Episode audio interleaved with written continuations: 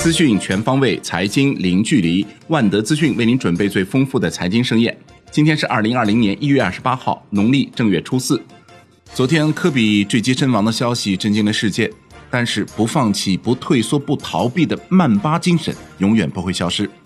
二零二零年的开年发生了很多事情，似乎是要告诉我们珍惜当下，感恩生活。好，下面我们一起来关注一下今天的陆家嘴财经早餐。宏观方面，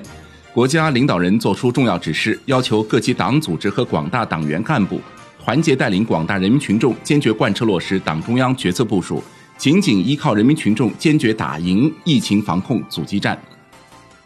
国务院领导人、中央应对新型冠状病毒感染肺炎疫情工作领导小组组长来到武汉，考察指导疫情防控工作，看望慰问患者和奋战在一线的医护人员。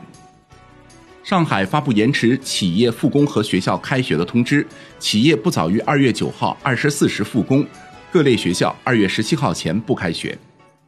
教育部二十七号下发二零二零年春季学期延期开学通知，部署各高等学校适当推迟二零二零春季学期开学时间，具体开学时间与当地高校开学时间保持一致，并报教育部备案。春节返乡学生未经学校批准，不要提前返校。其他中央部门所属高校可参照执行。国家卫健委称，目前疫情防控工作正处于关键时期，必须充分发挥基层社区，包括农村社区的动员能力，实行地毯式追踪、网格化管理，将防控措施落实到户到人，群防群控，稳防稳控。一月二十七号九时至二十时，北京市新增八例新型冠状病毒感染的肺炎病例，其中一例为此前确诊病例的密切接触者。已送至北京市级定点医疗机构进行救治。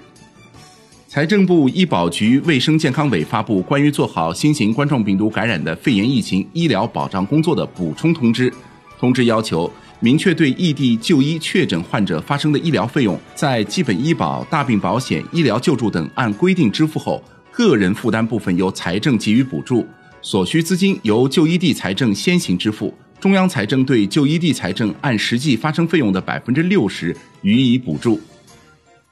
国内股市方面，沪深交易所公告，一月二十二号至二月二号不提供港股通服务，二月三号起照常开通港股通服务。全国股转公司公告，延长二零二零年春节休市至二月二日，二月三日正常开市，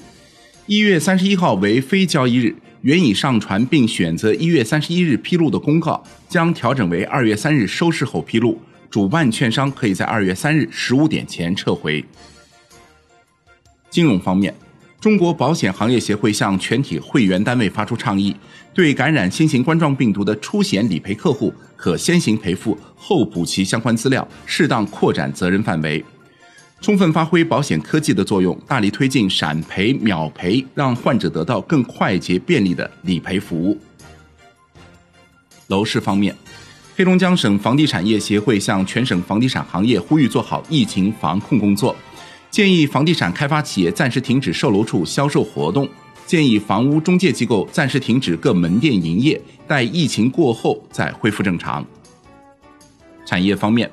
从西藏自治区旅游发展厅获悉，自二零二零年一月二十七日起，暂停全区旅游景区接待游客，恢复景区开放时间另行通知。